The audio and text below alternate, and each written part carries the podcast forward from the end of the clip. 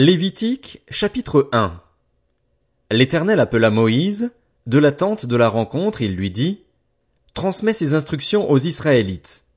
Lorsque quelqu'un parmi vous fera une offrande à l'Éternel, il offrira du bétail, du gros ou du petit bétail. Si son offrande est un holocauste de gros bétail, il offrira un mâle sans défaut. Il l'offrira à l'entrée de la tente de la rencontre, devant l'Éternel, pour obtenir sa faveur. Il posera sa main sur la tête de l'Holocauste, qui sera accepté de l'Éternel pour lui servir d'expiation. Il égorgera le veau devant l'Éternel et les prêtres, les descendants d'Aaron, offriront le sang et le verseront sur tout le pourtour de l'autel qui est à l'entrée de la tente de la rencontre. Il enlèvera la peau de l'Holocauste et le coupera en morceaux. Les descendants du prêtre Aaron mettront du feu sur l'autel et arrangeront du bois sur le feu.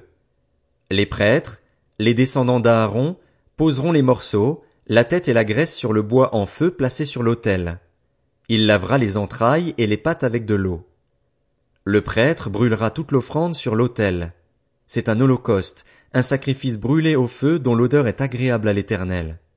Si son offrande est un holocauste de petit bétail, d'agneau ou de chevreau, il offrira un mâle sans défaut. Il l'égorgera du côté nord de l'autel, devant l'éternel. Les prêtres, les descendants d'Aaron, en verseront le sang sur tout le pourtour de l'autel. Il le coupera en morceaux et le prêtre les posera, avec la tête et la graisse, sur le bois mis au feu sur l'autel.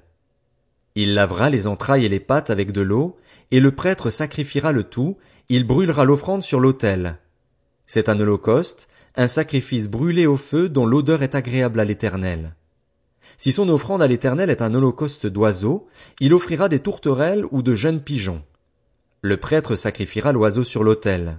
Il lui ouvrira la tête avec l'ongle, la brûlera sur l'autel et versera le sang contre un côté de l'autel.